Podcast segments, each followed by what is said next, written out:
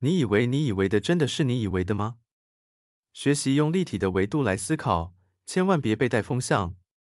尊重生命，爱惜生命，也是我们生命教育重要的一环。欢迎收听听听好声音 Life Plus。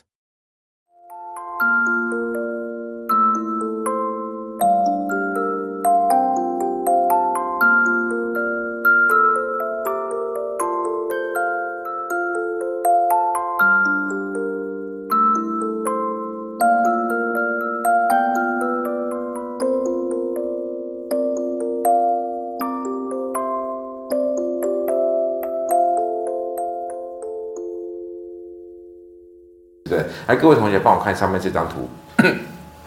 看这张图，你的直觉哈，直觉上面你看到这张图，看到什么呢？心中有什么，看的就是什么。你看到小姐，年轻貌美小姐的，请举手。哇哦，几乎全部人都看到了哈，谢谢。好，那你看到一个老太太的，请举手。看到老太太的，请举手。没有。好，那你看到男生哦。好，那有没有人同时看到两个的？同时看到这两个人的？有一位而已。好，那我想要说的是，你看到什么？那还不知道我在说什么的，请举手。好，都知道了哈。哎，年轻小姐就是你们所看到的睫毛、鼻子和下那个、那个、那个、那个什么下巴。我们看老太太在哪，老太太在这边，来，她的眼睛、她的鼻子、她的嘴巴、她的下巴，看到了吗？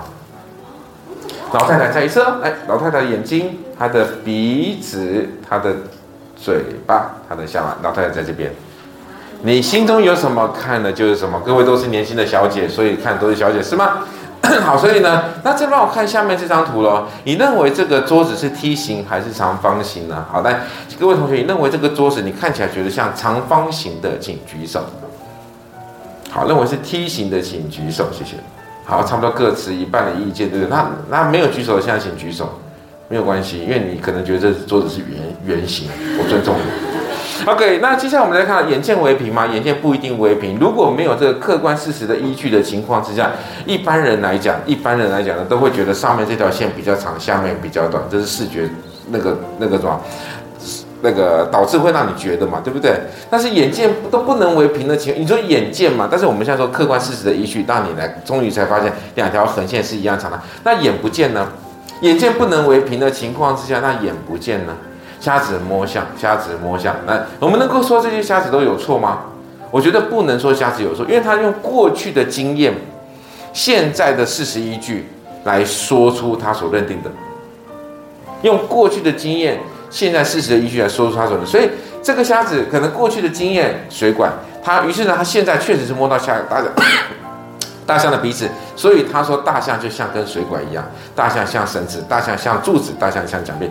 我我觉得不能完全说他是错的。台湾当今社会最可怕的一件事情，明明就是 B 去追杀 A，但是媒体却报道 A 去追杀 B。所以你不要觉得眼见为凭，因为眼见不一定。我说的是眼见。不一定为凭，因为他可能会在带风向，所以我说思考很重要哦，思考的重要性。哎，大家都爱吃薯饼，对不对？不过听说这昨天新闻说他们他麦当劳现在开始缺缺蛋类的东西啊。那我今天新闻从再再说一次说，他主要说因为假日需求量更大，所以目前是缺的，好，就是蛋类食品。那薯饼都还蛮好吃的，薯饼拿到的时候一定要趁热吃。我真的觉得薯饼那一放冷哈，然后这湿湿气啊，然后这样让它本身油炸湿气，那就真的有点恶心了。然后薯饼要趁热吃才好吃。那有一天呢，我带我家的狗去这个遛狗的时候呢，在我家门口看到一个薯饼，长得这个样子。哎，好恶心啊！哈，这个这个，对对对，老师你怎么给我们看这个薯饼呢？哈，好，那我先告诉大家为什么？因为我过去的经验让我看到的事实，所以我就看到一个薯饼。好，这个是你吃的，这是我看到的。哈，那那好了好了，不要要，为了不要让各位反胃，哈，来，这个只不过是一个叶子啦。好，因为但是我过去的经验看到的东西，我就刹那间我就觉得它是一个什么薯饼嘛，对不对？可是我要告诉你，我过去的经验是什么呢？过去的经验是真正的薯饼，这才是真的薯饼。啊，被压扁的老鼠。啊，因为我过去的经。我过去的经验是这样子啊，因为他在我家门口出现，他被压扁，然后有一天早上我送我儿子去上学，看到他被压扁的时候，我觉得很好玩，我就把他拍照下来传给我太太，然 后他就叫我马上立刻收回，我说我不要，我不想收，你要就自己删除，我才不收。好，那过去的经验，我真的第一次先看到这个这个老鼠被压扁。后来呢，我再当我再次遛狗的时候，因为我家门口嘛，我就在再次遛狗的时候，哎呃，怎么怎么又有一只了？怎么又被压扁？我们说这么多死老鼠啊！当我觉得决定鼓起勇气的时候，再去扫它的时候，就发现它。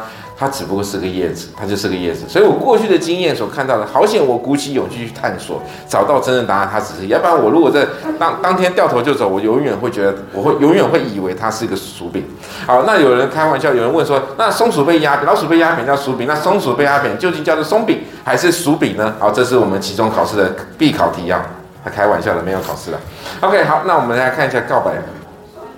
告白这部影片，我觉得还蛮值得来思考。但我先说一下，因为有时候为了课程上流畅性啊，所以我就会放，比如说 NG 啊或古类似古阿莫来说电影比较快。那我们听用五分钟来听一下《告白》这部电影，好不好？用五分钟来听一下这部电影到底讲些什么事情。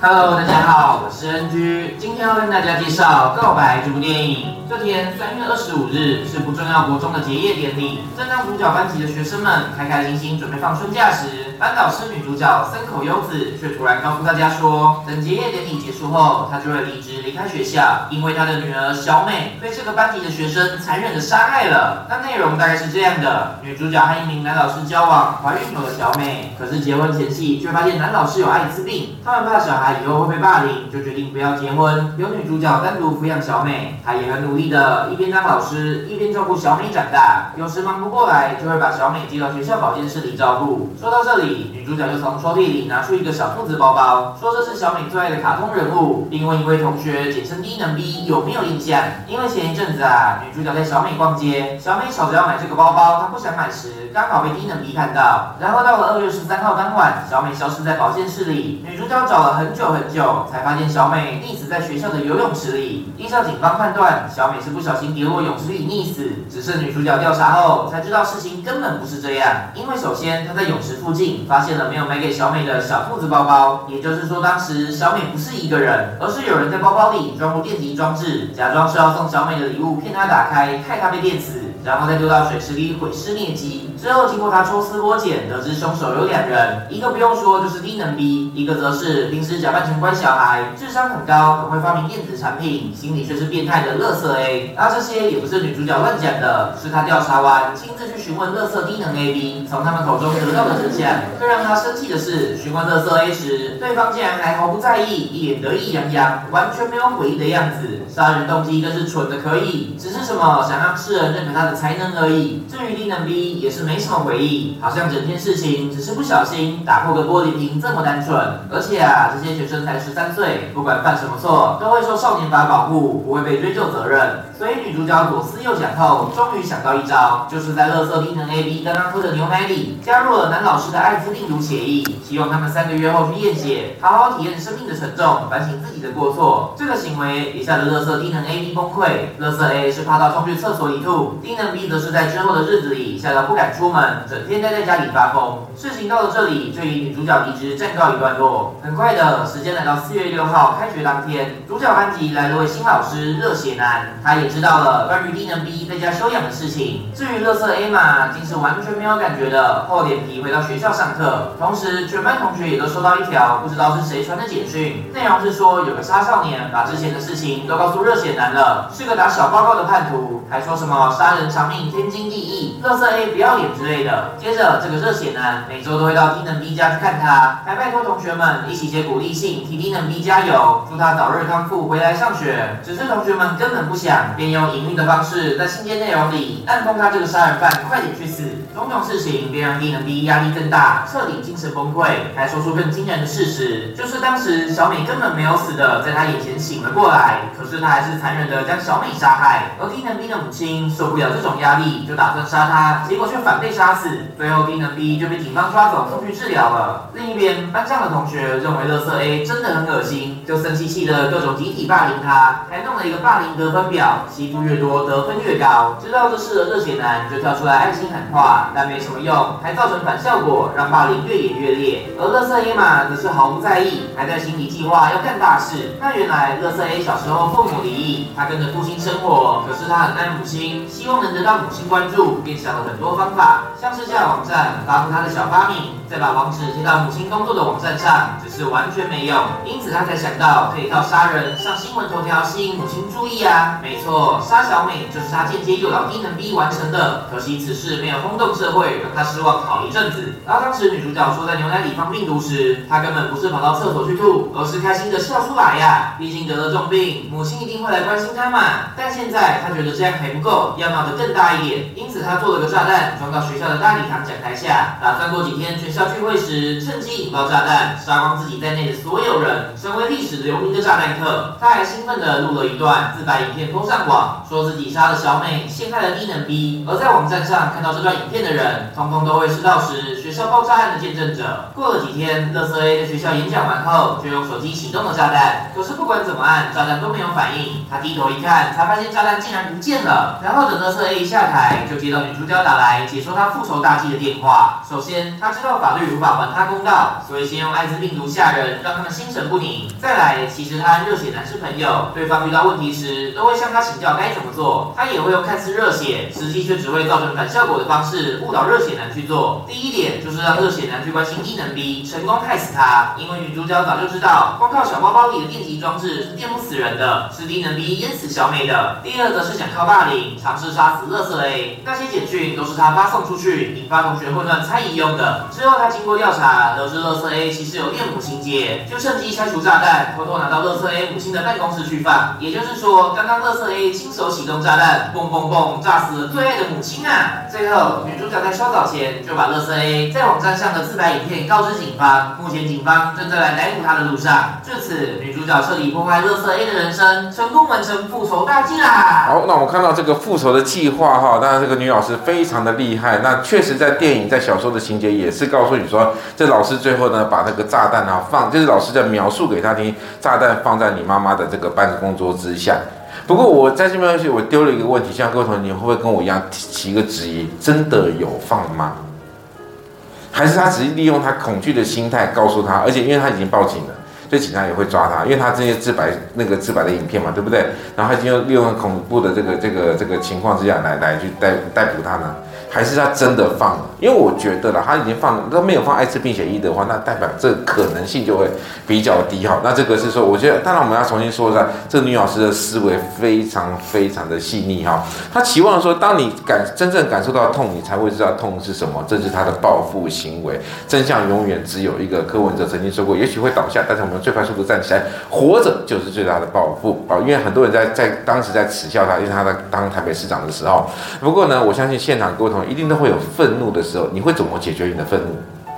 好，我们看一下伊朗里面哈，伊朗发生什么事情？有一个 这个 A 男子哈，他有一次跟他的 B 同 B 朋友呢，这个这个呃起了口角，然后他 A 打死了 B，A 打死了 B。于是呢，这按照他们的文化呢，既然你打死他，我就把你 A 绞刑。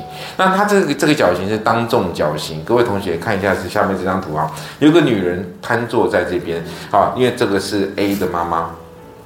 好，加害者的家的妈妈，他就他怎么样？他他看眼看着儿子自己当马上就要被绞刑了，他当然是非常的于心不忍，然后非常的痛苦。然后呢，没想到呢，在正要正要准备执行绞刑的时候，突然有一个女人走向前来，刷了他一个耳光，然后呢，用他的双手啊解开他那个绳子，他说了一句话说，我原谅你。原来这个女孩子呢，这个女人就是逼的受害者的这个家属，她的妈妈。他说：“我选择原谅你。”他就默默地离开这个刑场的时候呢，那个 A 的母亲呢就赶快跑跑过来跟他跪，跟这个就跟他致最大的敬意。然后他说一句话：“他 B 就 B 的母亲对 A 的母亲说什么？因为我失去了儿子，我知道那个痛，我不希望再有一个人像我的心一样那么痛。”他选择了原谅。我觉得这是非常不容易的一件事情，就是饶恕的功课。我觉得哈，其实啊，人生当中最残酷的报复就是饶恕，因为它会受到自我良知的谴责。我讲的这个饶恕其实包含了修复。我们人与人之间其实都会有裂痕，就像是你跟你的父母亲之间一定会有裂痕，你要不要去跟他修复关系？所以那个修复是一件很重要的。OK，好，相信你的不用再说了嘛，他都会相信的；不相信的说再多也不会相信你啊。那到底是在谁在电梯放的屁呢？好，我们来表来 A、B、C、D 来选择啊。A 大叔的，哎，你们觉得是 A 大叔放屁屁的，请举手。没有了，他，认为是 B 这位阿姨的，请举手。好，认为是 C 大婶的，请举手。好，认为是 D 这个 gay 白女的请举手。好，那看起来 C 跟 D 的可可能性比较大，你怎么知道？你闻过吗？那、你怎么看图说故事？如果换作是你，我就选择不举手了啊。但是老师，你刚才问我们呢，我们当然要举手啊。对，我在带风向嘛。好，啊，到底谁画的呢？啊，不用再说了嘛，对不对？墙蓝色墙壁，当然蓝色蜡笔画，你还在说什么？是他做的好事？不可能。但是我觉得哈，事实的你看到的看到的现象跟事实的情况一定是一致性吗？眼见不能为凭嘛。事实上，十分钟之前是红色蜡笔抱着蓝色蜡笔去画的。所以你不要常常看到一个一个结果行为的结果，你就认定这个事情就是这个样的，并不是哦。不要只是看一个行为的结果来判定啊，事实并不容易判定。所以，我们说有全身特征、有价值的陈述或事实的陈述，主观或客观，甚至呢，我们要说一件事，主观的偏见往往就是命命题的谬误哈。我们这年代就常常存在一个主观的偏见，所以呢，我们要说思考有四种层次，你又是哪一种层次的人呢？全然相信别人说的吗？还是脑中产生一种对立，一种类似的冲突，你愿意从不同角度看吗？还是从点线面立体的维度来去思考呢？我们说生命教育到底要上什么呢？生命教育除了说爱惜自己的生命，对不对？还要尊重彼此的生命，尊重彼此的生命，除了人以外，还要尊重动物的生命嘛？对。所以我来这边宣导一下哈，我们生命教育要说的什么东西呢？我们说没有买卖就没有什么，没有杀害。我不知道各位同学有没有看过这个动物？这个叫做沙威玛，好，这个沙威玛呢是一个很特别的动物，哎，对对对对，你们现在想到，这跟夜市的沙威玛很像，夜市那个沙威玛叫做仿沙威玛，类沙威玛，我们现在看到的是真的沙威玛。啊，这个沙威玛是能干嘛呢？这个沙威玛呢其实是一个食材。它是一个活体的动物，它是一个食材。当然，有人枯守的不同的版本啊，好，我刚说夜市的嘛，就是哭手不同的版本。那我说这个食材是一个非常不人道的食材，因为它心脏叫沙威河哈，那它可能把一钢，它在取得这个食材的时候，必须把钢管然后用力的插上去，必须要活生生的，不能不能先让它死掉再去插，活生生的把它插上去之后呢，然后再去串烤起来，让它活生生再被插的，然后被宁愿然后再去去烧烤来吃，然后再削它的肉来来吃，所以是一个非常。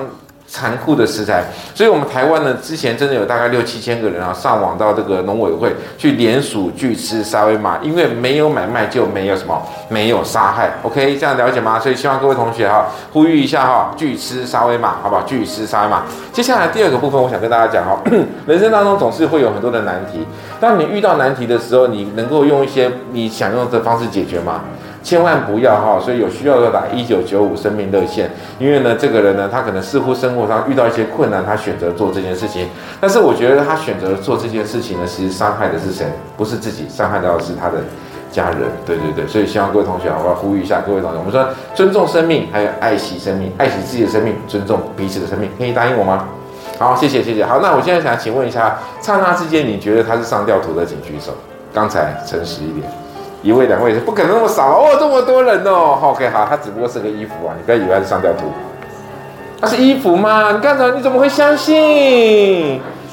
为什么我们总觉得自己是对的呢？你以为你以为就你以为的吗？好，那我们接下来再下一个问题哈。那来，刹那之间你觉得我讲的是真的，请举手。你才假的嘞，这搞不好是真的啦。快点。你不要真的别班有人相信啊！你们最好不相信，一定有人相信，对不对？我跟你讲，你会说它是假的，但是台湾真的当时有人真的在农委会联署拒吃沙威玛，真的台湾有人这么做，就像是有人曾经打电话到宜兰的卖乌鱼子的店家说：“你为什么要去卖乌鱼子呢？实在太残忍了，因为每生产一片乌鱼子呢，就有一个企鹅失去它的双脚。”所以那家店家真的慎重声明说：“我们的店乌鱼子绝对没有任何一只企鹅受到伤害。”你觉得很夸张，我也觉得很夸张。但是我刚刚说我们台湾人怎么样？很多的人是不会思考，我思故我在很重要啦哈。批判性思考呢，让我们从不同的立场来去看啊。所以我们说秉持最高的立场叫立场不必呃最高的这个原则叫立场不必中立，态度必须公正。好，最后最后还没有还没有还没有还没结束。啊，现场我们都是女同学，对不对？我想跟大家讲一件事情啊，因为女生啊，所以有你们出去外外出的时候，有可能会会穿这个裙子，不见得会穿安全裤嘛，但是真的非常的危险。有一天呢，有一个人啊，在在去吃饭的时候呢，他就拍下了这个女孩子的这个裙下风光啊，超级无敌的尴尬。好，请问什么颜色的内裤？嗯，没看清楚，再给你们看一次啊，不是旅馆啊，就是内裤啦，那个大腿对不对？你们看什么内裤？什么颜色的？是啊，不能看太久，免得等下人家经过是老师给你们看内裤图啊，对不对？所以我不能放太久，所以我要很快的再给你们看，剩下还没人说，马上看，它什么颜色？桃那个深红色，对不对？深红色内裤，对不对？好，但是我想跟大家不可以色色哈，因为有些人真的会以为是内裤。因为我想要说一件事情，有时候怎么样？换个角度想，换个角度看。当你换个角度想，当你换个角度的时候呢，他就会知道，它只不过是一个床。它是一个床，它不是内裤，所以你们等一下不要下课说老师给我们看女生的内裤照，没有这回事啊。好，所以我跟大家讲说，就是你以为你以为就你以为嘛？为什么我们总相信是对的？学会正确思考。好，那我们要下课喽。我抽一位同学帮我下课说心得。十四号，咋四号？好，那就你大概过滤一下，然后再再继续说，那大家就可以先下课，可以自由活动喽。